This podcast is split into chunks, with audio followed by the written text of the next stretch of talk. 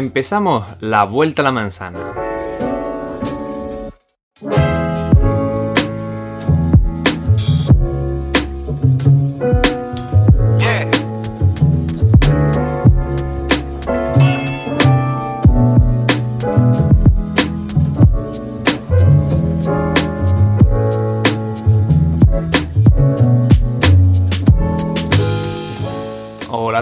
¿Qué tal estáis? Bienvenido a la vuelta a la manzana, espero tu podcast favorito, al menos uno de ellos. ¿Qué? ¿Cómo te va la semanita? Yo aquí empezando el domingo hace relativamente fresco, así que estoy aquí tranquilito por la mañana con mi colacao calentito aquí y oye, qué gustito, ¿no? Qué mañana más otoñal se me está presentando. Y hoy vamos a disfrutar, como siempre, de las noticias tecnológicas de esta semana, sobre todo con el lanzamiento de varios productos por parte de Microsoft, bastante interesantes. También vamos a ver el resto de compañías que tal han ido en la manzana y obviamente vamos a responder a las preguntas que me hacéis cada semana. Dentro de poco espero tener algún que otro especial aquí en el podcast y también alguno en YouTube, pero eso como sabéis lleva un poquito más de tiempo. ¿Qué os parece si empezamos con las noticias como hicimos la semana pasada y al final vamos con las preguntas? Así que empezamos la parte de la vuelta a la manzana.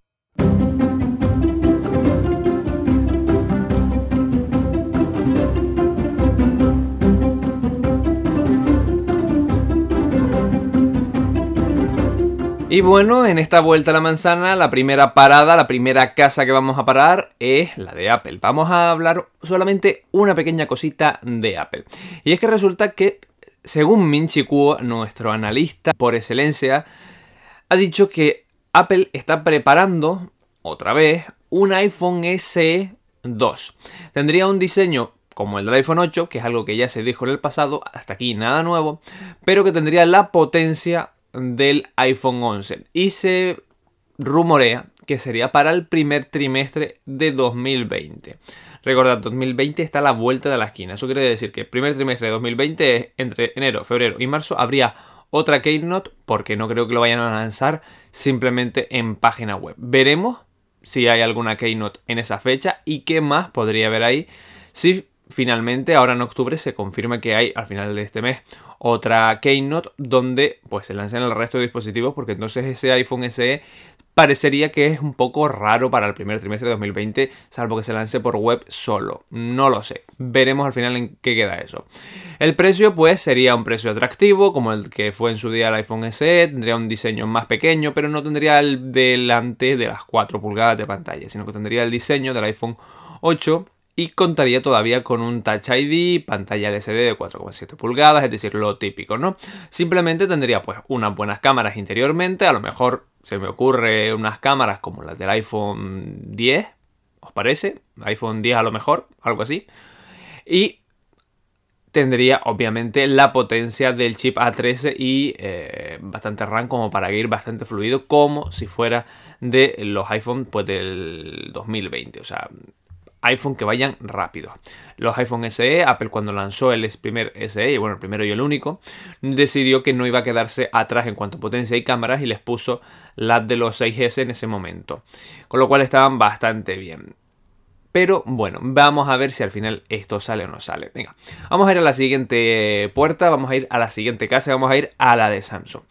Y de Samsung tenemos varias noticias. La primera es que Samsung va a dejar de fabricar o termina su fabricación en China cerrando su última fábrica. Esto es la apuesta de que China cada vez se convierte en algo, en un mercado para fabricar con cierta peligrosidad, ¿no? Por aquello de la inestabilidad política entre China, Estados Unidos, etc. Sigue siendo un país muy barato, mmm, profesionales bastante bien cualificados después de tantos años, o sea, China tiene mucho personal de fábrica que no tiene que enseñarle nada nuevo, sino ya vienen aprendidos, y aunque llevarse las producciones fuera a otros países sigue siendo muy caro y sobre todo hay que formar un montón de gente para que sean buenos profesionales dentro de la fábrica, cada vez se lo están pensando más, las compañías están empezando a sacar algunas fábricas de China. Hay muy pocos movimientos, pero ya empieza a verlos. ¿Dónde principalmente? Pues a Vietnam, a India, a todo lo que es la parte oriental todavía. No van a irse a países europeos, ni americanos, ni nada de eso.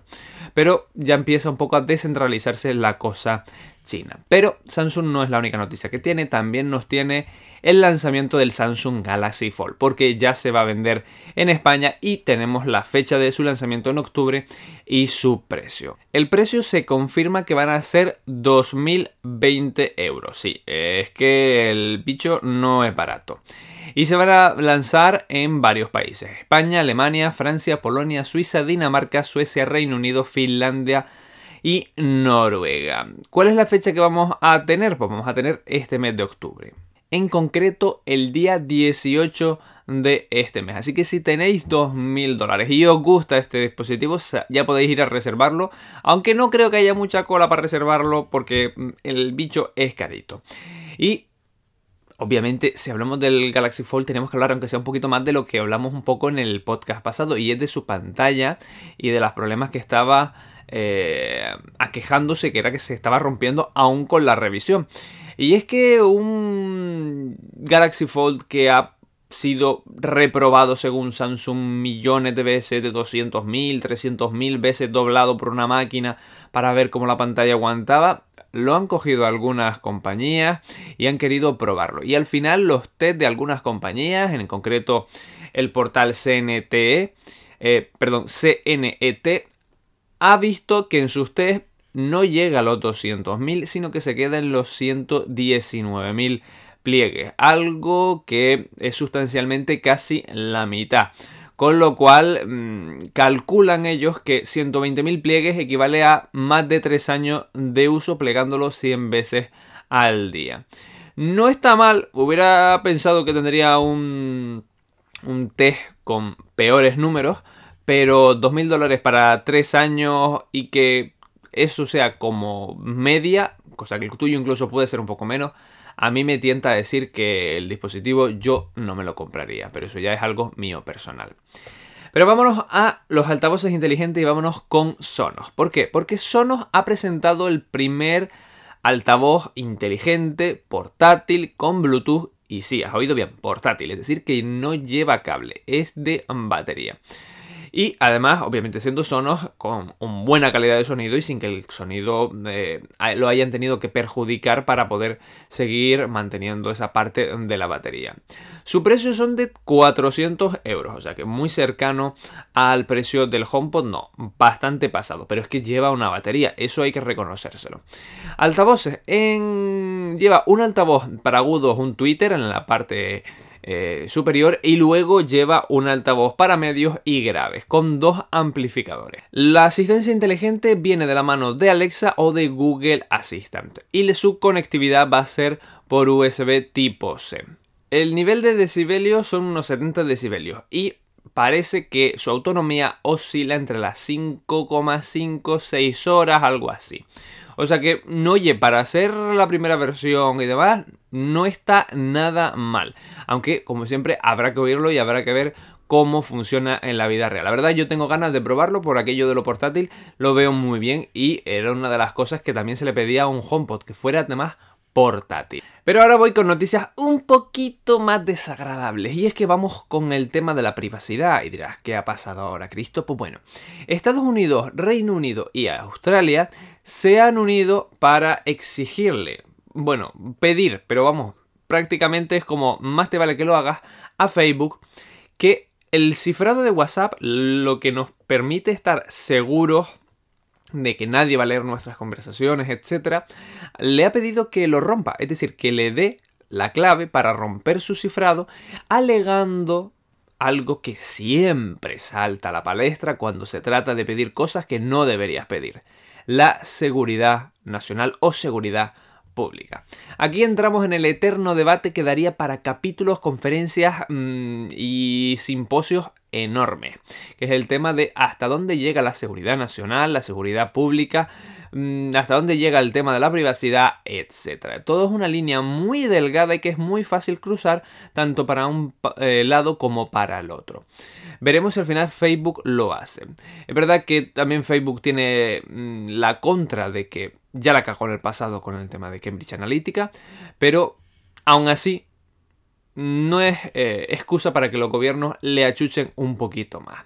Porque si no podríamos irnos a la segunda noticia, y es que por ejemplo China está pidiendo a sus ciudadanos que si quieren tener un nuevo número móvil, deberán pasar por un sistema de reconocimiento facial, con lo cual tu cara se va a quedar registrada en una base de datos a nombre de ese teléfono móvil. Y como siempre, para la seguridad nacional y la seguridad pública, de que a lo mejor ese teléfono pues no se convierta en un arma con el que hacer cosas de terrorismo o latrocinio o lo que sea y tenerte fichado. Cosa que también no pensáis que está haciendo solo en Asia, porque también Francia está empezando a poner bases de datos de reconocimiento faciales. Cuidado con la barrera a la que estamos llegando y lo que se puede permitir o no permitir en estos campos.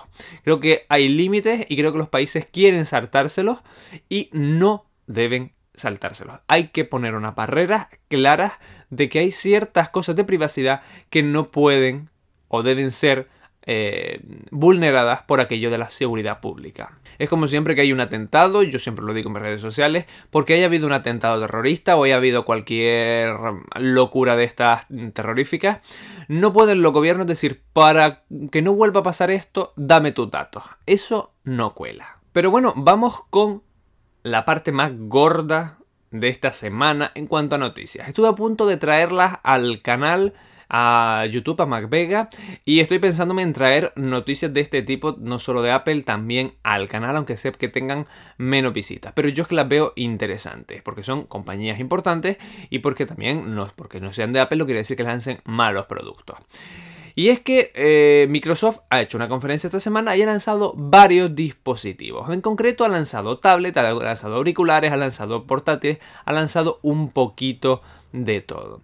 En concreto, por ejemplo, lanza un Microsoft Surface Pro X. Un nuevo dispositivo, una nueva tablet que podemos separar el teclado y que tiene las siguientes características. Va a tener 13 pulgadas de pantalla y va a venir con un procesador de Microsoft propio SK, SQ1 fabricado por Qualcomm. De memoria va a tener entre los 6 y 8 GB de memoria RAM y almacenamiento a partir de 128. Va a tener dos cámaras, una trasera de 10 megapíxeles y una frontal de 5 megapíxeles. Aquí cogea un poco, la verdad. Batería va a tener 13 horas más carga rápida. Su peso es de 774 gramos y su conectividad son de dos puertos USB tipo C. Aquí ha tenido un muy buen punto. ¿Cuál es el problema, problema que yo le veo? Que su precio sigue siendo más alto que un iPad Pro. En concreto, 1149 para la versión más básica de 8 GB de RAM y 128 GB de almacenamiento. Ampliable hasta casi, casi los 2000 euros por 16 GB de memoria RAM y 512 GB de almacenamiento. La verdad que tenía un diseño súper chulo, no voy a negárselo. Quitando el teclado, solo quedándome con la parte de la pantalla, tenía un diseño muy fino, muy elegante, unos marcos bastante reducidos y además con un Windows pues obviamente completo. Una muy buena calidad, se le veía. A mí la parte del teclado no me gusta y no porque no me guste el teclado, sino porque tiene una sensación de efecto mm, tela o efecto ¿Cómo se llama esto? Mm, terciopelo, que la verdad a mí me pone muy nervioso y lo veo muy manchable y muy sucio. No me gusta nada. Pero el tema de la pantalla no estaba nada mal. Si acaso mm, diría que el marco inferior está un poquito abajo y que es un poco a lo mejor difícil que se eh, no se toquen cosas con los dedos, etc. Pero lo vi bien. ¿Cuál es lo más interesante o cuál es el apartado más interesante de esta nueva tablet? Pues el procesador, que en este caso es un ARM para un poco olvidarse del apartado de Intel, con lo cual con estos nuevos procesadores imagino que la tableta va a volar bastante. Habrá que verlo en los test más allá de los propios, las propias marcas que la propia Microsoft nos va a dar. Puede eh, ejecutar, según ellos, web pesadas, edición de cosas 4K en varias pantallas a través de los puertos USB tipo C y en principio va a ir bastante suelta. Como digo, es una competencia directa a eh, el iPad Pro de Apple, aunque a algo menor precio. Veremos dónde quedan al final las marcas de cada una. Y también, no os penséis que lanzaron esto solamente. No, no, no, no, no. Lanzaron también Windows 10X, que es, por así decirlo, dos tablets en una. Para que lo entiendas. Imagínate un Samsung Galaxy Fold, un Huawei plegable, pero en vez de tener en la mitad ese doble de la pantalla, lo que han hecho es directamente poner una bisagra y poner dos pantallas unidas por una bisagra. Con lo cual, a estos que lo llaman tablet plegable, para mí no es plegable. Son dos pantallas en un dispositivo, sí, pero mm, plegable porque tenga simplemente la parte de eh, la bisagra y que se cierre, pues oye, mm, no realmente yo podría llamar un dispositivo plegable en el sentido de que tiene una pantalla plegable cuando la pantalla sea una sola pantalla que se pueda hablar. Aquí son dos pantallas. Eh, a mí, ¿qué queréis que os diga? No me hizo mucha gracia. A mí estas cosas de las cosas plegables, sabéis que no me gustan prácticamente nada.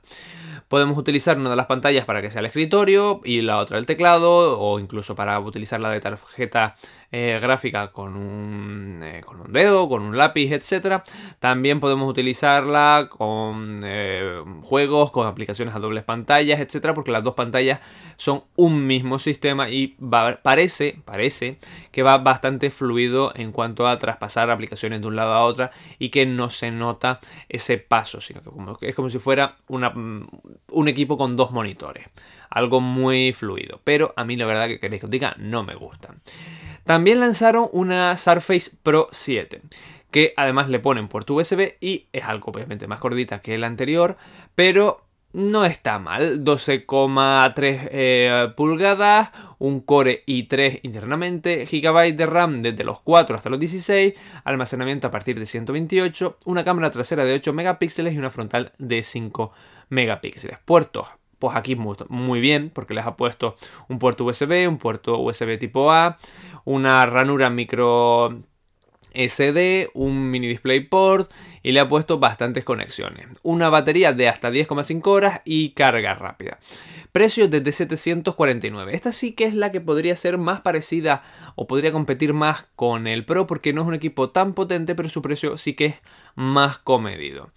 Los procesadores van a ser de la generación Ice Lake de Intel. En concreto pueden ser i3, i5 e incluso i7 con eh, RAM DDR4. Con lo cual parece que de velocidad va a ir bastante bien, aunque siempre va a haber que verlo en las pruebas. Podéis disponer de esta tablet a partir, por cierto, del 22 de octubre. En España será un poquito más cara, será 899 euros. Acordaos el cambio de moneda y los impuestos. Pero Microsoft tampoco se quedó aquí, sino que también lanzó su Surface Airbuds, que son los auriculares que pretenden competir con los AirPods.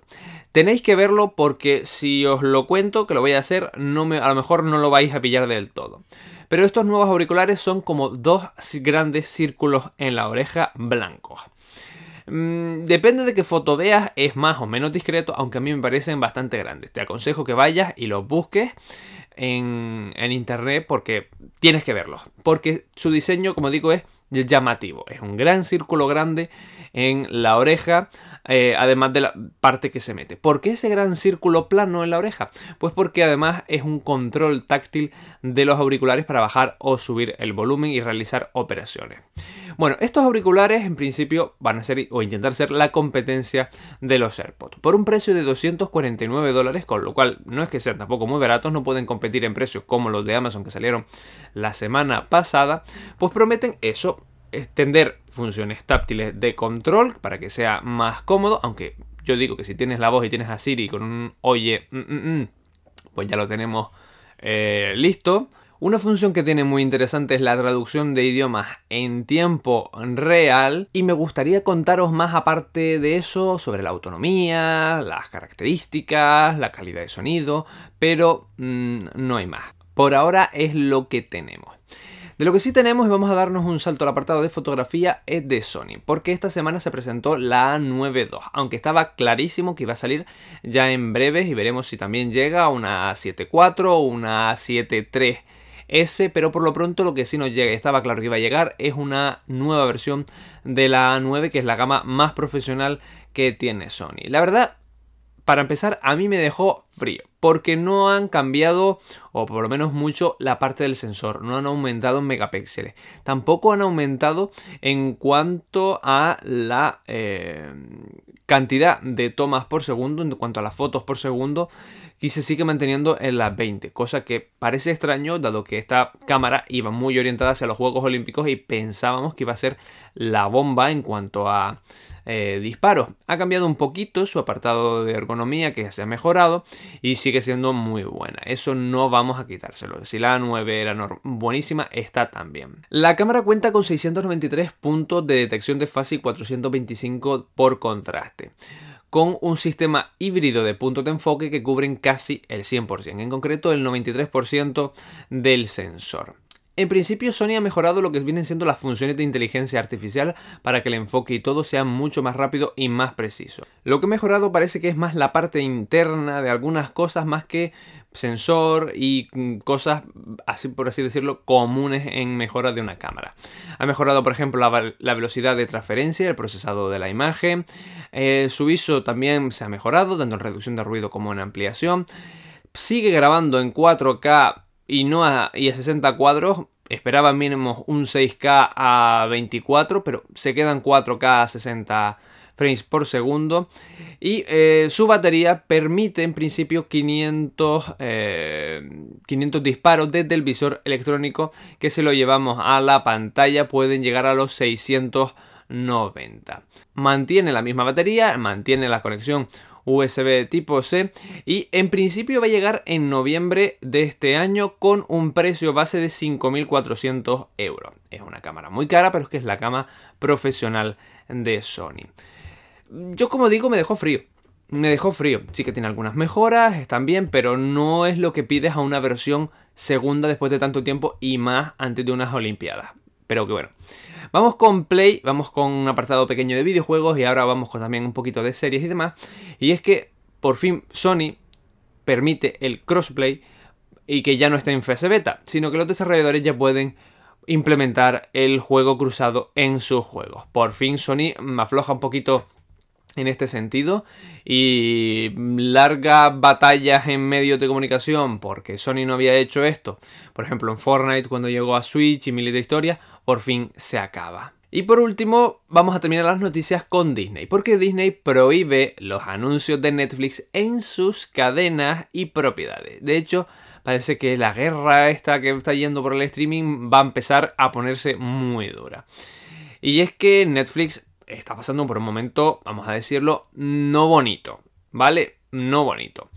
Y necesita mucha publicidad. Y de hecho, eh, los datos apuntan a que casi el 40% del gasto publicitario de Netflix es en anuncios de televisión. Pues parece que Disney va a decirle, aquí no, compadre. Porque yo voy a lanzar mi propio servicio y vamos a ver porque dentro de nada, menos de 30 días tenemos el de Apple también encima con eh, Apple TV Plus. Así que preparaos porque yo creo que se avecina un final de 2019 y un 2020 en series y demás brutal en cuanto a competencia. Que si la rebajan en el precio, al consumidor le viene genial. Y ahora sí, hemos terminado esta vuelta a la manzana. A mí me duelen las piernas ya de tanto caminar por la manzana, así que vamos a sentarnos un ratito y vamos a hablar de vuestras preguntas.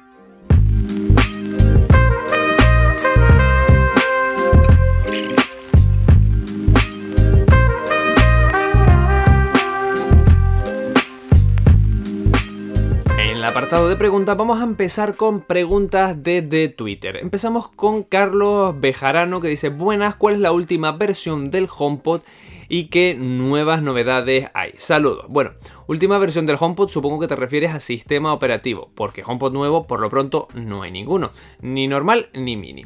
En cuanto a versiones, pues bueno, sistema operativo este año no sé por qué no se ha lanzado nueva versión eh, del sistema operativo del HomePod. Se ha quedado en iOS 12 y ahí se queda. No sé por qué. La verdad, me tiene súper extrañado y espero que no sea por un, un, problema de que por el procesador que tienen no pueden darle más. Porque yo creo que podría haber una versión de HomePod un poquito más mejorada. Aunque solo sea el apartado de Siri, rapidez y alguna que otra cosa. Veremos si al final la lanzan. Pero este año van con retraso en muchísimas como Catalina, que a ver si sale esta semana, que yo creo que entre hoy y el viernes sale sí o sí, pero habrá que esperar y verlo. La siguiente pregunta ya es desde Instagram. Vamos con ese Torre que pregunta, ¿en qué momento has decidido hacer podcast, tienes ingresos de ellos. Bueno, el podcast ya os digo, no tiene un duro, yo aquí no gano un duro, esto lo hago por vosotros y ya está, o sea, aquí no gano con esto nada, no hay patrocinadores, no hay obtención de ingresos, no hay absolutamente nada. ¿Y eh, en qué momento decidí hacer podcast? Pues bueno, a partir de varios directos donde mucha gente, incluso de Japón, me decía que por el tema del cambio horario, etcétera, muchas veces les costaba llegar los directos, que se podía hacerlo, ponerlos aún menos en podcast. Y al final alguna gente me lo pidió extra también. Y digo, oye, un ratito por la mañana de los fines de semana podemos echarle y oye, si a la gente le va gustando al principio y más o menos parece que, aunque no sean unos números desorbitantes, hay gente que lo escucha, así que mientras os siga gustando, yo lo seguiré haciendo. Vamos con la pregunta de Kratos barra baja 35. ¿Crees que vale la pena comprar el iPhone 11 Pro por las diferencias que hay con el 11? Pues la verdad es que no. Yo os recomiendo más comprar el 11 que con lo que os ahorráis, os compráis un Apple Watch y fantástico con dos dispositivos. El que quiera un 11 Pro pues tiene que ser porque quiere eso, más batería, más cámara y una mejor pantalla. Si con la del 11, que para el 90% de la gente le va le sobra, os vale pues perfecto, quedaos con el 11. Y ya si queréis más, pues obviamente dais el salto al Pro, pero yo me quedaría absolutamente con el 11. La siguiente pregunta es de Omar Cruz Chap, que pregunta, sé que eres fan de Apple, pero ¿qué te parecieron los nuevos productos de Microsoft? Saludos. Pues bueno, precisamente acabamos de hablar de los productos, pero ya en una parte a lo mejor más de opinión. Puedo decir que eh, estuvo bien. Había ha habido cosas que no me gustan, por ejemplo, el diseño de los eh, auriculares no me gusta, el tacto terciopelado de tela de eh, las tablets a mí nunca me ha gustado, prefiero el aluminio, no me gusta ni el plástico, ni la tela, ni cosas por el estilo. Me gusta que sean en aluminio. En cuanto a diseño, están bastante bien, bastante finitos, bastante, parecen bien trabajados, etcétera, aparte de ver test, y creo que oye, no ha estado mal el, evento de Microsoft en cuanto a lanzamientos generales y demás. Parecen unas tablets ya más serias, parecen unas tablets que con su sistema operativo y su velocidad se puede trabajar bien desde ellas, sobre todo si estás en el ecosistema de Windows. Lo que me falta un poco es ver la conectividad con su ecosistema, ¿no? Porque siempre me pasa eso que cuando veo otras marcas, por ejemplo Microsoft y demás, a lo mejor hay cosas y demás, pero me parece que siempre como que son productos por separado, ¿no? Cuando yo me compro un producto de Apple y me compro un segundo, sé que de alguna forma están conectados. Sea por iCloud para mensajes, notificaciones, correos o mm, fotos o lo que sea, pero están conectados todos. Y aquí me parece que cada uno va por un poco su lado, aunque todos salgan de la misma familia. Pero en principio, buena conferencia, buenos lanzamientos, no son grandes revolucionarios, pero muy de una, un buen aumento, un, un buen crecimiento de los mismos. Ahora vamos con una pregunta de Isa GTC que pregunta algo que es muy típico. Cargador con más vatios tarda menos en cargar. Un cargador ISA con más potencia tarda menos en cargar. Por eso los cargadores eh, de Apple normal, los de 5 vatios, tardan bastante. Y, por ejemplo, si le pones uno del iPad o le pones uno de estos nuevos de 18 vatios de carga rápida, te carga mucho más rápido. El problema es que ese empuje extra de potencia tarda, hace que tarda menos en cargar, pero daña la batería. Y eso es el problema. Se va cargando y se va comiendo las baterías. Así que aquí hay que un poco relativizar.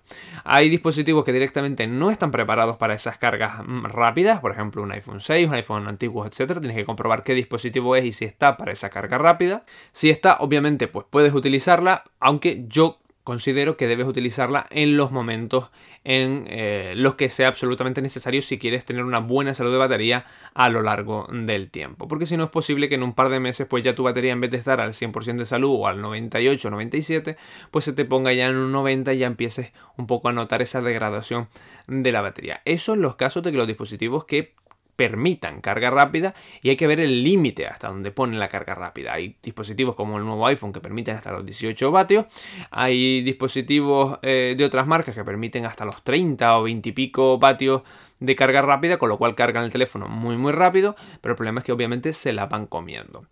Eh, aquí después hay que relativizar. Hay gente que dice, mira, yo me voy a cambiar de teléfono cada año, así que quiero que se cargue rápido. Y si se jode la batería, como en, un año seguro que me va a durar y me va a durar bien, pues que se jode la batería y al próximo año me compro otro teléfono. Y cargan todos los días con carga rápida. Yo, en principio, como aunque vaya a cambiar el próximo año a lo mejor quiero cuidar la batería de mis dispositivos porque quiero cuidarlas porque me gusta, pues prefiero eh, por la noche la carga lenta 5 vatios, que tampoco tengo prisa, hay 10 horas por 8 horas por medio, y ya luego si un día necesito, pues ahí sí tiro de la carga rápida, que de hecho el otro día la usé y perfecto.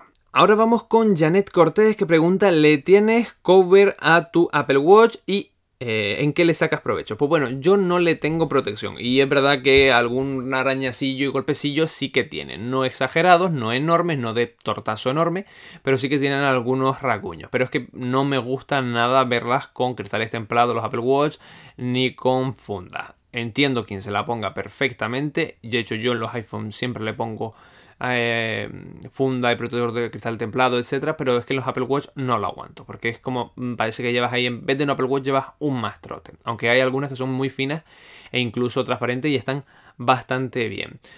A lo mejor podría tener alguna que fuera de goma para que fuera más de quita y pon, ponerla para ciertas cosas y quitarla para otra, pero bueno, no me lo he planteado por ahora. Y el Apple Watch normalmente, aparte de las notificaciones, sobre todo lo uso por el tema de salud, para el tema de monitorear mis eh, deportes. Eh, controlar cuánto estoy quemando, a qué velocidad estoy yendo, eh, cuántas calorías estoy quemando, las pulsaciones y un poco llevar ese control también de los entrenamientos y ver el promedio. Sobre todo lo uso por el tema, y me lo compré por el tema de la salud de los deportes y en ese sentido no me arrepiento para nada, porque la verdad me cubre las necesidades bastante bien, aunque ya el Series 1 mío está empezando a quedarse un poquito viejo y eh, a ver si de aquí a diciembre le doy un sustituto por el Series 5, que por cierto, casi se me olvida contarlo en noticias, lo he podido probar ya en tienda. He podido probar el Apple Watch Series 5 y es alucinante la tecnología eh, Always Display On. O sea, la tecnología de la pantalla siempre encendida. Me pareció brutal porque lo estaba girando, sabía que estaba encendida en, en ese nuevo modo y parecía que estaba encendida normal, es decir, bueno, para quien no lo sepa, el Apple Watch Series 5 tiene la función de que puedes ver la pantalla normalmente, con su brillo, su potencia y su todo, y cuando giras la muñeca, que se supone que antes se apagaba para ahorrar batería, ahora se queda mantenida a un refresco de un hercio, cambia ciertos colores, cambia ciertos eh, brillos, etcétera, para ahorrar mucho menos batería y que no se gaste y que pueda estar siempre encendida. Pues lo probé y en ese modo especial parece que está encendida también. De hecho, me costó, digo, coño, está encendida. No, míralo, se está cambiando el color. Esto quiero decir que está la nueva tecnología poniéndose. Y sí, es increíble cómo lo ha hecho Apple porque no ha puesto simplemente la hora, ha puesto las esferas, ha puesto colores, ha puesto de todo y aún así consigue eh, mantener la autonomía, aunque hay por ahí quien dice que tiene un poquito menos con nuestra nueva tecnología, pero oye, es que mantiene colores, no como otras compañías que solo tienen la hora y en blanco y negro. No, el Apple Watch mantiene toda la esfera con sus formas, con sus movimientos y con los colores.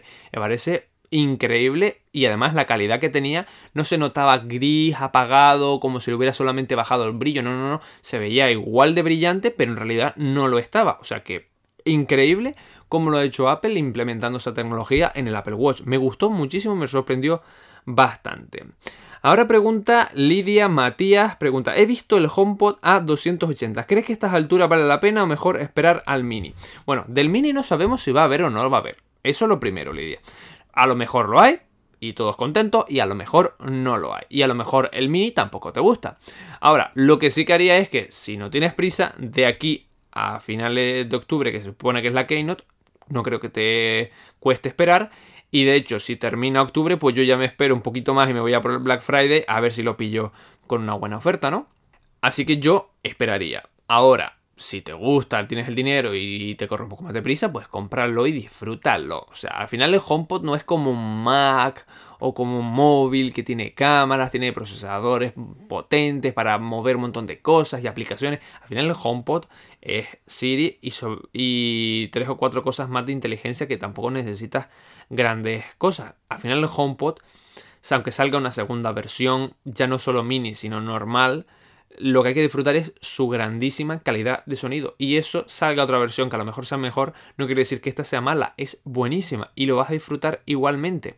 Si te esperas por una segunda versión o por una versión mini, es por eso, por la versión mini de que a lo mejor cuesta menos y te es más cómodo y para lo que lo necesitas te vale, o por una segunda versión de los HomePod que a lo mejor tenga algo de mejor de calidad de sonido, pero para que Siri te vaya más rápido, te haga más cosas o alguna implementación que Apple le ponga si es que sale una segunda versión. Así que yo no tendría problema en comprarme el HomePod ahora, aunque obviamente para lo que queda en el convento yo me espero dentro. Y vamos con la última pregunta que os va a sorprender a todos tanto como a mí. Pregunta eh, business barra baja baby 11. Dice, ¿por qué estás tan precioso? Y yo me he quedado como... Pues porque tengo un podcast maravilloso y se me pone la cara de radiante. Y con esta pregunta vamos a terminar el podcast de hoy. Y si te ha gustado este podcast y lo has disfrutado, en la parte de abajo de la aplicación de Apple Podcast tienes para dar hasta 5 estrellas y poner el comentario de que te están pareciendo estos podcasts. Y como no, compártelo con tus amigos en redes sociales, etcétera, para que así un poco el podcast se vaya difundiendo y así me echas una manita. Y por supuesto, os doy un abrazo enorme a todos y nos vemos en el próximo episodio aquí en La Vuelta a la Manzana. Un saludito a todos, chao.